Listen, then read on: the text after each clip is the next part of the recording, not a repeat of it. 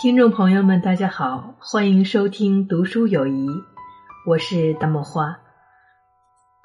今天要和大家分享的是余秋雨先生的文章《雁群人生》，一起来听。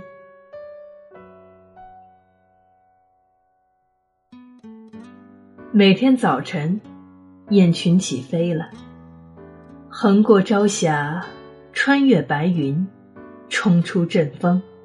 投入暮霭，最后在黑夜的芦苇荡中栖息。他们天天以黑暗作为归宿。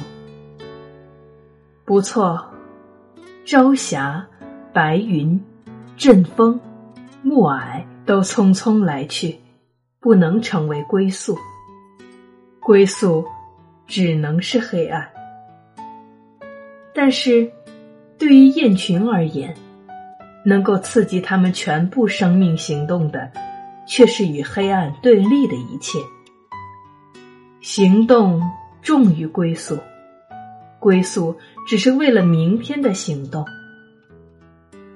不要为人生制定太多归宿性的目标，一切目标都是黑暗的，至少是朦胧的。只有行动。才能与光亮相伴。我们的不少学者只会低头寻访一个个芦苇荡里的雁宿窝，而不会抬头仰望雁群真正的生活空间。他们说：“空中已无翅影，窝中才有落雨。”他们说：“万里长天太空洞了，只有满脚泥泞才是学问。”这也许没有说错，是正确的。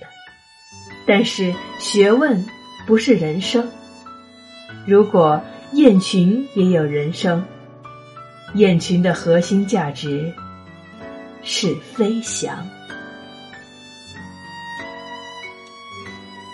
好了，今天的分享就到这，感谢您的收听，我们下期再会。